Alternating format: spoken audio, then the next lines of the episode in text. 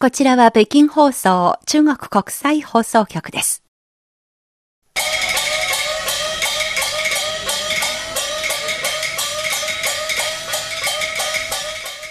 こんばんは。各種様々な業界で活躍される方たちにじっくりとお話を伺う CRI インタビューのコーナーご案内の大正円です。今週は中国の伝統芸能に魅了された日本人と題して中国の伝統劇今劇と出会って28年になる山田幸三さんのお話の3回目をお届けします。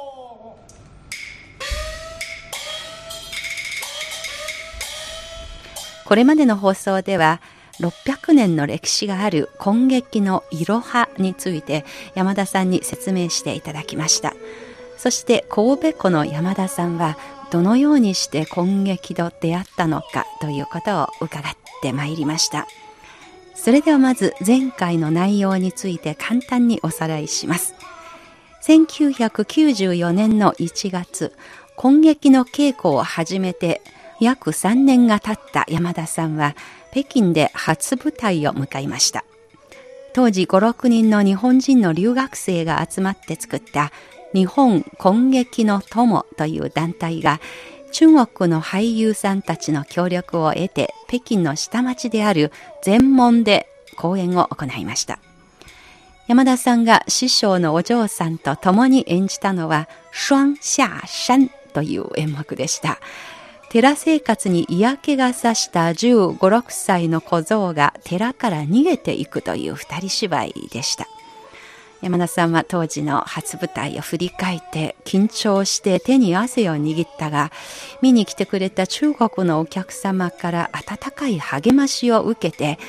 これからもっと練習してもっと上手になって良い舞台を演じたいという気持ちが湧いたと振り返りました。ところで山田さんがこれまで中国で数々の舞台を体験してきましたが、その中でも格別な思い出があるステージがあります。それは中日国交正常化30周年にあたる2002年に北方根劇院という北京の根劇の団体が芥川龍之介の原作に基づいて改編した新根劇羅生門中国語の現代は羅生門の後となっていますが、この羅生門を演じたことでした。山田さんにとっては、そのステージはプロの役者と混じって演じ、そして初めて出演料をいただいて演じた舞台だったそうです。それまでは自信がなかった。なんとか中国の方に混じってやっていけるかなという自信がついたのがあの時の公演だったとその後一段と成長した山田さんはその時の自分を落ち着いた口調で振り返りました。山田さんはその後北京だけではなくふるさとの神戸をはじめ広島など日本各地で行われた今劇の舞台に出演しまた新今劇など斬新な試みがいろいろ行われている台湾にも渡って交流公演に参加したことがあるそうです。演じる役柄については山田さんは最初は生誕上中、えー、つまり男性役女性役熊取役そして同系役の超中同系役から始めました。しかしこの同系役はセリフや仕草が中心で今劇の一番大切な要素である歌が少ない。というところに山田さんは欲求不満を感じました。彼が思うには歌の中にこそ細かい心理描写もあって難しいところですのでやっぱりやりがいを感じるところでもありますのでそこに挑んでみたい。ということで、まあ、その後熊取の役にもチャレンジしましたし最後に行き着いたのは武神武生立ち回りが中心の男性役でした。こんな山田幸三さんの今劇人生についてのインタビュー。これまで2回放送された後にリスナーの皆さんから温かい感想が寄せられましたのでここでピックアップしてご紹介しましょう。まずは名古屋にお住まいの源さんからです。1回目のインタビューに対して源さんのメールです。根劇と狂劇の違いを初めて知りました。というより今まで深く考えたこともありませんでした。本劇は笛の伴奏で歌いながら舞うのですね。600年以上の歴史があり、舞台は字幕がなかったら中国人でもわかりにくいという世界に山田さんが身を投じられ28年間師匠の教えを忠実に守って魂を演じる境地にまで精進されたことに驚嘆しました。今劇には四根無法思考五法があるということの意味は分かったような分からないような感じですが日本でアメリカ人が脳を演じたらびっくりするでしょうから本当に今劇の魅力に取りつかれたからこその修行だったのでしょうね。講演や先生のご自宅で指導を受け練習するという学びの形に中国らしさ古き良きものを感じました。そして2回目への感想です。今劇今回も興味深く聞きました。北と南の芸風の違いは耳を澄ませましたがあまりわかりませんでした南方は繊細な表現で北方の方がやや音を長く引っ張って連々と流していたように感じました。北海公園での練習のエピソード、心が温まりますね。いえ、んは一生懸命聞きました。動画が見たいという欲望に駆られました。外国人でありながらよくぞあそこまで熟達されたことと思います。言葉を自分の気持ちとして表現するために写経のように紙に書き写して研修したというお話には感動しました。ということで動画なんとか見られるといいですね。またもし見られる方法があればご案内しますので。えー、ということで、まあ本当に丁寧に聞いてくださり、健さんありがとうございます。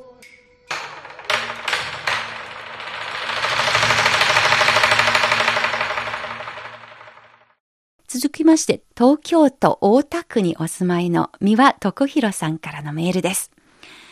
今劇の話題を聞き、600年以上の歴史があって、中国思考の古典舞台という理解で、千年日本の能楽と一緒にユネスコによって世界無形文化遺産に指定されたことを覚えています。お話を聞き、型に魂を入れるという言葉はとても印象的で、型破りという言葉も深いものを感じました。しかしながら、狂劇と同様に、ほとんど日本では中国の伝統芸を見る機会はありません。少しだけ映像などを通じて見る機会に恵まれたとしても、素人の我々はそれらの舞台を見て、ただただ美しい身のこなし、衣装などが美しくで、それに目を奪われ、深いところまで感じ、受け止めることができませんでした。なるほど。美和さん、随分深いところまで着眼してお便りくださいました。うん、そういったところ、山田さんをはじめ、まあ中国人のこの私たちも含めて一緒にもっとこの文化の奥深いところの良さを一生懸命伝える努力というのが必要だと改めてそう思いました。続きです。これからも伝統芸を見る機会は多くないものと思いますが、今日のお話を思い出して、伝統的な舞台についても予備学習をして臨むべきだと思いました。素晴らしい。私もそう思います。それにしても日本人として中国の伝統芸を極めた人がいたことは本当に驚きました。そうですね。山田さんを一人だけではなく、もっと他にも私の知ってる限りでももっと他にもいろいろいらっしゃいますので、機会があればまた改めてお話聞きたいなと思っています。美輪さんのメールの続きです。日本においても中国にあっても伝統的な芸を学ぶことは並大抵な努力では成し遂げられないものと思います。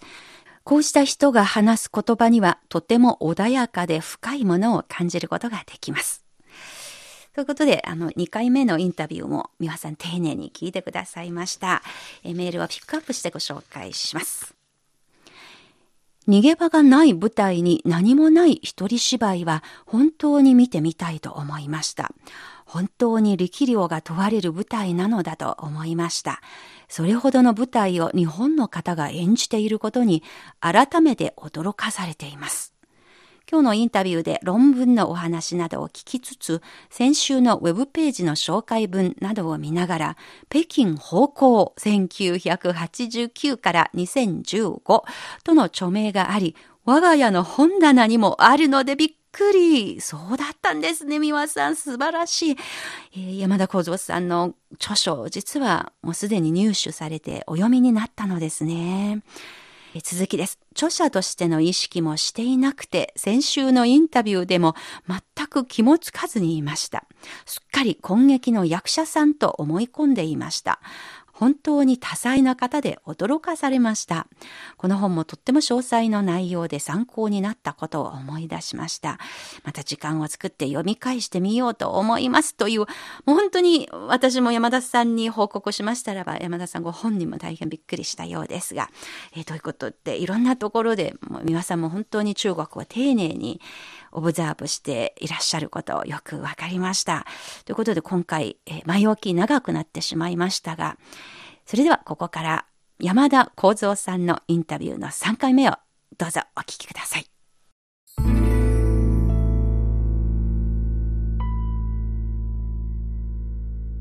CRI インタビュー中国の伝統芸能に魅了された日本人伝統劇、今劇に出会って28年になる山田幸三さんにお話を伺います。2001年に今劇がユネスコの世界無形文化遺産に登録されました。このことは、あの、山田さんが、その、まあ、実際にあの練習をしている方、そして本当に今劇のプロの役者と一緒にステージに立っている方として、これは今劇そのものに何か変化をもたらしている動きでもありますか？そうですね。まあ、あの、90年代は本当に今劇が好きなえーまあ、愛好者も少なかったですし、えー、今劇の公演自体も本当に少なかったですね。ええ、はい、ですけど2001年にユネスコが、えー、世界無形文化遺産に指定してからやっぱり世界が中国の伝統文化のね、えー、素晴らしさを、まあ、中国人に、えー、知らしめたというか、ええ、うん、そういうのはすごく感じましたね。そこから、まあ、えー、今日今劇の公演もすごく増えましたし、まあ、大学の中にも各大学に今劇サークルがあのできてそうですか、まあ、はい、笛に合わせて歌ってるね合唱してるのが聞こえてくるようになりましたから。あそうなんですか、はい、90年代は本当にまず、うん、今劇を見に行っても、うん寂しい。そうなんですよ。あの、お客さんが本当に少なかったですね。私は90年代に大学時代、大学生だったので、大学のキャンパスでは本当に触れたチャンスがなかったんですね。で、今はどうですか？そうですね。もう今は本当、ね、若い、えー、攻撃ファンのね、えー、方もたくさんいますし、また週末そういう攻撃の愛好者が集まって練習している、えー、している人も多いですし、ええ、本当に変わりましたね。うん。やっぱりその世界であのこういう無形文化遺産に指定されたということとおそらく一方では中国が経済力がものすごくついてきて、うん、あの余裕がある暮らしができる人が随分増えているという中でその伝統文化に目覚めて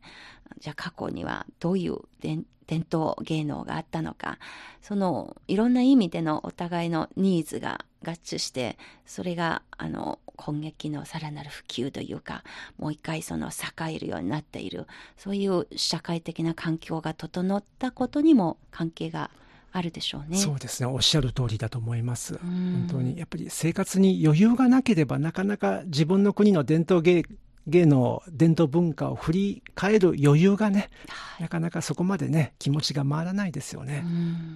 うそうした中でなんと山田幸三さんが中国の子供に対して攻撃を指導するというそういうお仕事もしていたと噂で聞きましたけれども。はいあのーしていましたね。おこれもなんか 中国人が聞いててびっくりするような、でもありがたいお話でもあります。はい、最初そのお話をいただいた時は本当にびっくりして、ええ。えーいや私は日本人なんでえ日本人で私じ日本人である私が中国の子供たちに中国の伝統芸能ね、えー、攻撃を教えるそんなことは恐れ多くてできないと。はい。ですけどうちの師匠がはい。大丈夫だ。お。お前ならできるとお信頼されている。えーはい、そう、声をかけていただきまして、それで恐れ多くも、えー始めました。教えるその子供は何歳ぐらいのお子さんえーみんな小学生でしたかね。男の子もいれば女の子もいました。えー7人、8人、うん。毎週土曜日の午前中、おえーま、それまではうちの先生が、えー教えてたんですけども、はい。あのちょっと入院する体調を崩されてえー入院することになって、えーそその代わり代役としてなぜか中国人中国の方じゃなくて私にその代役が回ってきたんですけど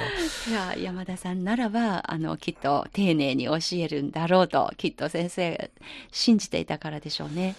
まあね本当まあ普段は本当厳しい言葉しかねあのー厳しいことを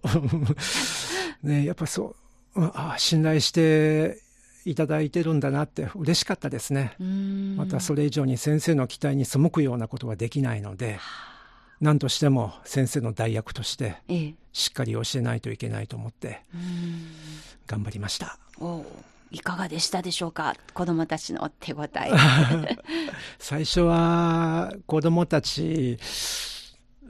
よりも何と言いますか、まあ、親御さん、あのー。みんなね、あのー親御さんがお子さん連れて、そうですうんね。でずっと練習中もね見学してるんですよね。おうチェックはしている。そうなんですよ。チェックされてまして。まあ言ってみれば放課後のもう子供たちに稽古ごとっていう感じの教室ですか？そうですね。はい。ええうんそれでどういうようなコメントがありましたか？最初は、この人大丈夫？みたいな感じ。疑い深くうんそういう目で。はい。ね。えー私もちょっと心配だったんですけども。はい。ですけど、まあ、えー最初にも、あの、基本、チーベンゴンですね。ええ基本動作を、えー教えました。で、やっぱりき基本動作というと、まず、トエゴンですね。と足。うん、足を蹴り上げる。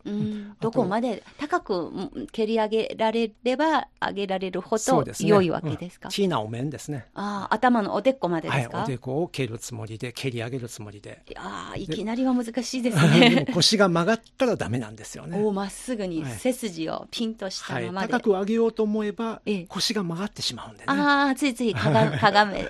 はい腰になって、うん、ティートへあと、まあ、先ほども言いましたけど、えーフェイジャオ、フェイジャーを、ううん。んこう武術のようのおやっぱり足の跳跳躍技ですか？そうですね、うん。はい、あといろんな型おですね、ええ。えーシャンバンシャンパンショーそう。これはつまりや山のような山の字のようににああ構える。足あ両腕を広げるような感じですね、なるほど、シュワンシャンパンこれダンシャンパンねああ 両方の手か片方の手で、あと印象ですね。雲章あこれは太極拳にありますね。あ雲の手、はい。はい、あといろんねまあ在在トエシとかね。ああさまざまな方、うんまあ、あと立ち方、えー、ティンズボーコンジェンボーなるほど。そういう、うん、動作の基本基本動作を、えー子供たちに教えたんですけども。はい、うーんまあ、最初はすごく心配してたんですけども、ええ。やっぱり実際に、えー模範動作を、えー子供たちに見せます。あでーやっぱちゃんと足足がここまで上がってたら、あのまあ、そこに国際国籍は日本人、中国人というのは関係ありませんから、ああ基礎だからそそそうでねこますでき。ちんとできればもう手本にもう師匠になれるそうですね。はまあ、師匠にはなれませんけども、あの、親御さんは、安心うん、親御さんには納得していただけたかなと。ああ、まあ、この先生ならばもうちゃんとできることもできるしいやっていう感じですかね まあね、あの、ん伝統芸能ですからね、その、本質的なところを教えるというのは難しいですけども、えー、基本的な動作っていうのはやっぱり訓練して身につけるものですから、そこはやっぱりずっと続けてきて、うん、そこを認めていただけたのが嬉しかったですね。あある意味とても得難い体験になっていたんじゃないですか？そうですね。あの、初舞台の時もそうですけども、あの、うん、すごく自信がつきましたね。うん。まあ、こういう自分の子供を放課後の習い事として親御さんが学あの、その教室に通わせるようになっているというのもやっぱり最近のこの攻撃を取り巻く環境の変化の現れ方でもあるんじゃないですか？そうですね。はい。まあその一方で日本でも数多くの都市を回って攻撃のステージに立っていた経験もお持ちのようですが、日本の方はどうですか？この世界無形文化遺産としての攻撃に対する注目度、近年。そうですね。まあ、あの、舞台芸術なんで、攻撃は、えええー、うん、まあ、脚本ももちろんありますけども、えー、いかに、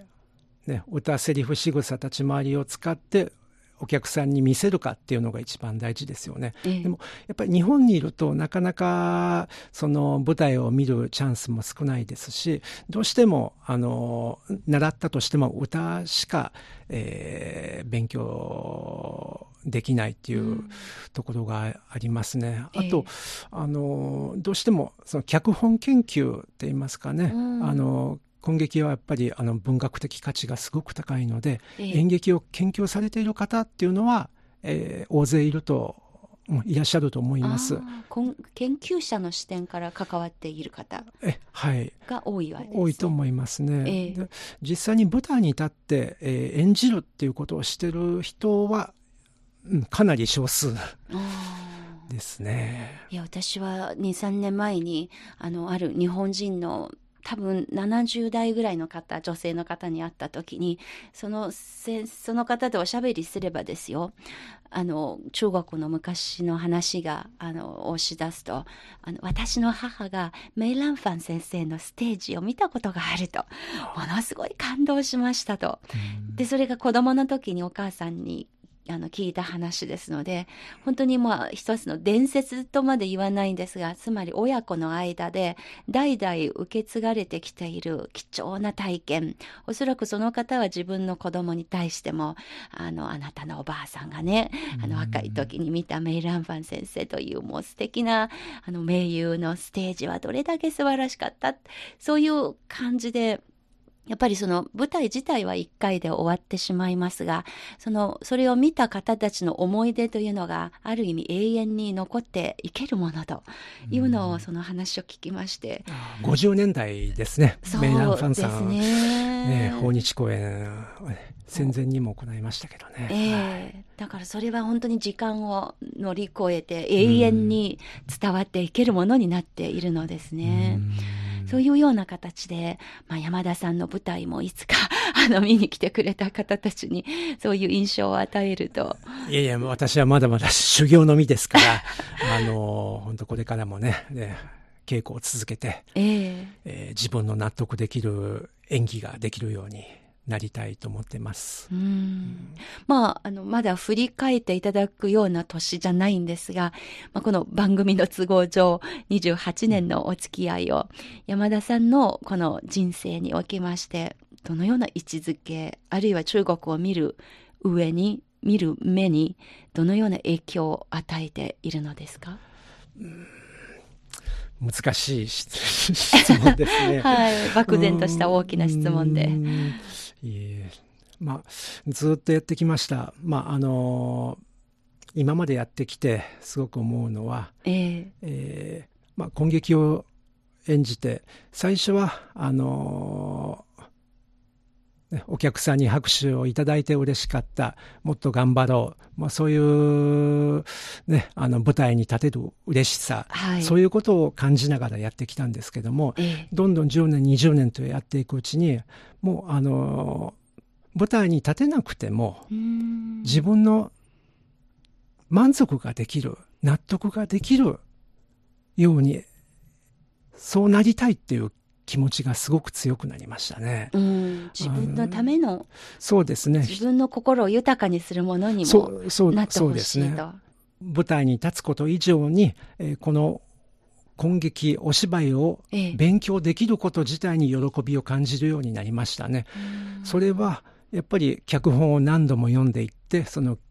今劇の歌詞の美しさを知ることができた。ええあと、その動作、一つ一つの型の、えー様式動作、うん型にも意味があって、うんそれに歌を乗せて、はい。どう演じていくか、えーもう自己満足の世界ですね。うんあの、自分で納得できるように、えええーうん、演じたいっていう気持ちが強くなりましたね。えーですので、まあ、あのー、根劇をしながらそういう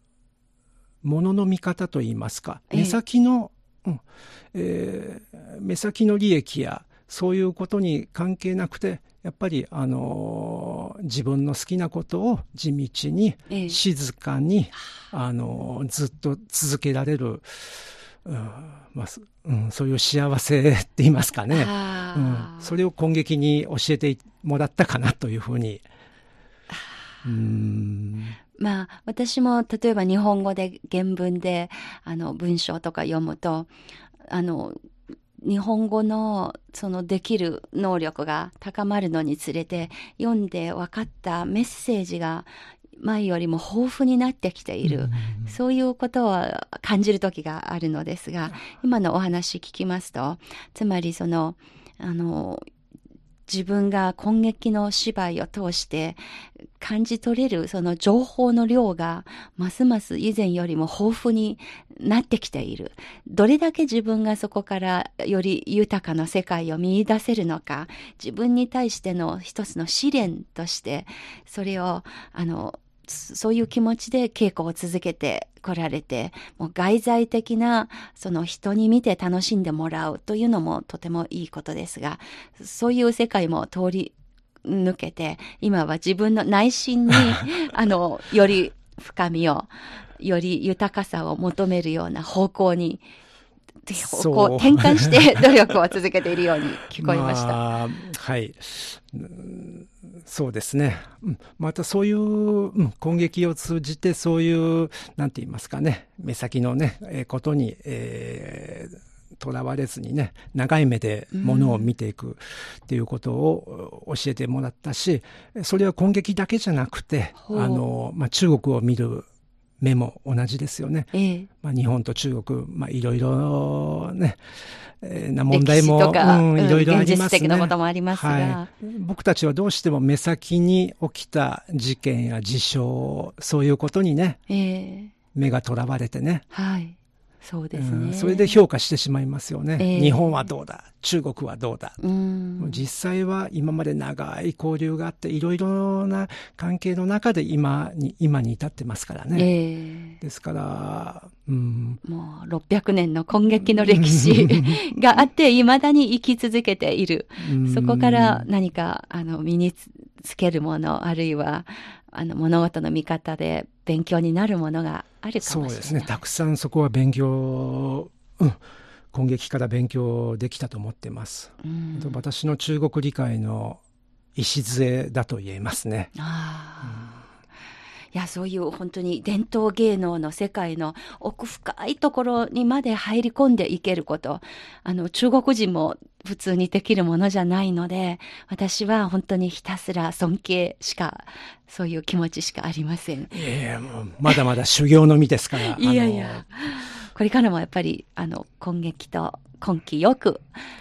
あの、はいずっと付き合ってそうですね。お考えですね。はい。おじいさんになるまで。おじいさんになるまで。はい。気長に、はい。ゆっくり頑張ってやっていきたいと思ってます。はい。私も今劇劇をはじめ、伝統芸能に対するその、まあ、中国のも、日本のも、両方の、その深み、奥深い世界をもっとどんどん、まあ、修行まではいけなくても、その知識を深める努力をすべきと、お話を聞きながら反省しています。あの、このシリーズは新中国の、えー、成立70周年を記念する、えー、取材でもあります。今年で70歳を迎えた中華人民共和国ですけれども、このうちの約30年間を山田さんが実際に中国で体験してきた月日でもあります。今後の中国と日本、あるいはあの今70歳の国慶節を迎えた中国に対して何か言いたいことはもしあればぜひお願いします。まあ、中国に滞在して、えー、間もなく30年が経ちますけども、はい、えー、90年代の頭から今まで、まあ、いろんなことを見てきました。えー、まあ、日本人として中国で、えー、暮らしてきましたけども、楽しいこともたくさんありました。また、ちょっと辛いこともね、あの、たくさんありました。ですけど、え中国に長く暮らして、中国の市政の方々と一緒にね、えー、暮らして、えー、やっぱり生活する中で、えー、中国のね、素晴らしいところ、中国人のね、えー、優しい面、うん、住まないとわからないことをたくさん教えてもらいました。ですから、まあ、今日中関係は本当ね、いい方向に進んで、ほんでこれからもね、もっともっと交流がね、深まってい、えー、ってほしいとは思うんですけども、きっとまた、えー、お互いにね、えー、問題がね、えー、生じるようなことも起きるかもしれません。ですけども、その時に一喜一憂せずに、やっぱり、あの、相手の立場に立って、考えて、えー、お互いが末永く友好的に、えー、付き合っていけるようにお互いが共に成長していけるような関係をこれからね築いていかないといけないなとまたそれは私たち、えー、若い世代の務めだと思ってます。という、まあ、中国と日本が仲良く付き合っていくこと、お互いに手を携えながらも、えー、お互いに成長しけしていける、そういう、あの、お気持ちとってもよくわかりました。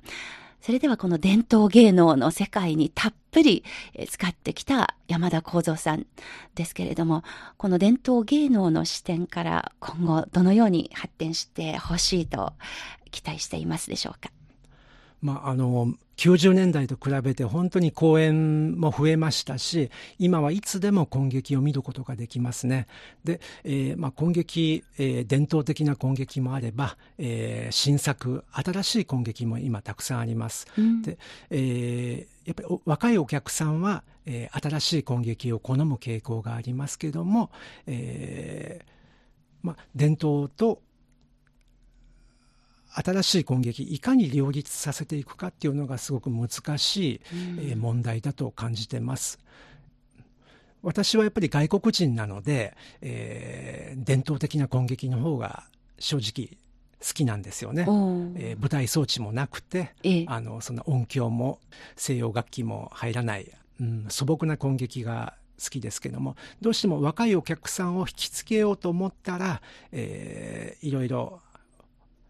現代劇の要素をね、えー、取り入れていかないといけません、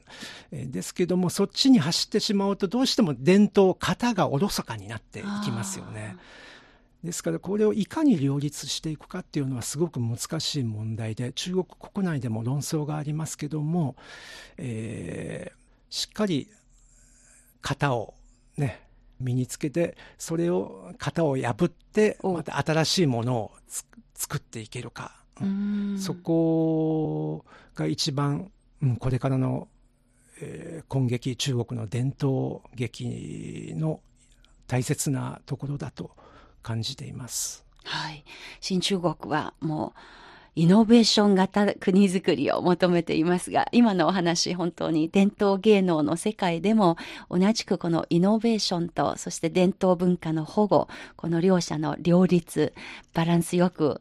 関係づくりをしていくということが同じように大事なことであることよくわかりました。支払いインタビュー、山田幸三さんにお話を伺ってまいりました。まだまだ今劇の奥深い世界、そして山田さんのあの、捉えてきている中国のイメージ、えー、またチャンスがあれば改めていろいろお話を伺ってまいりたいと思います。今後ともよろしくお願いいたします。どうも今日はありがとうございました。ありがとうございました。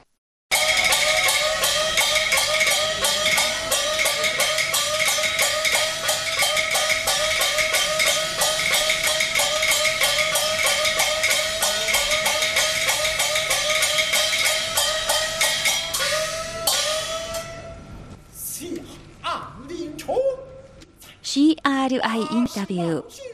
10月8日から3回シリーズで中国の伝統芸能に魅了された日本人と題して今劇に出会って28年になる山田幸三さんにお話を伺ってまいりました。いかがでしたでしょうか？山田さんはこの秋およそ30年になる北京での生活にピリオドを打ち本帰国しました。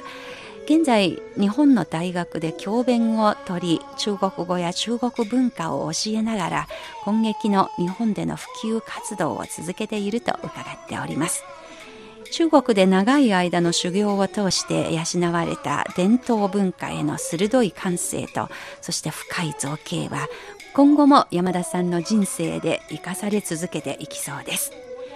この番組をお聞きになってのご意見やご感想などをぜひお聞かせください。メールアドレスは nihao ニーハオのピンインです。nihao に数字の2180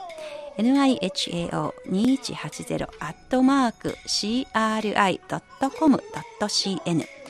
お手紙は郵便番号10040中国北京市設計残路高高オツ兵の高です。高16号中国国際放送局日本語部。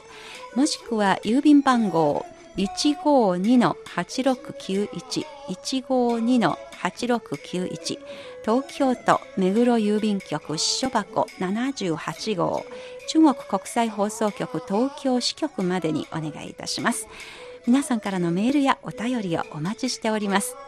今日のインタビューここまでのご案内は私大正円でした。それでは皆さんまた来週。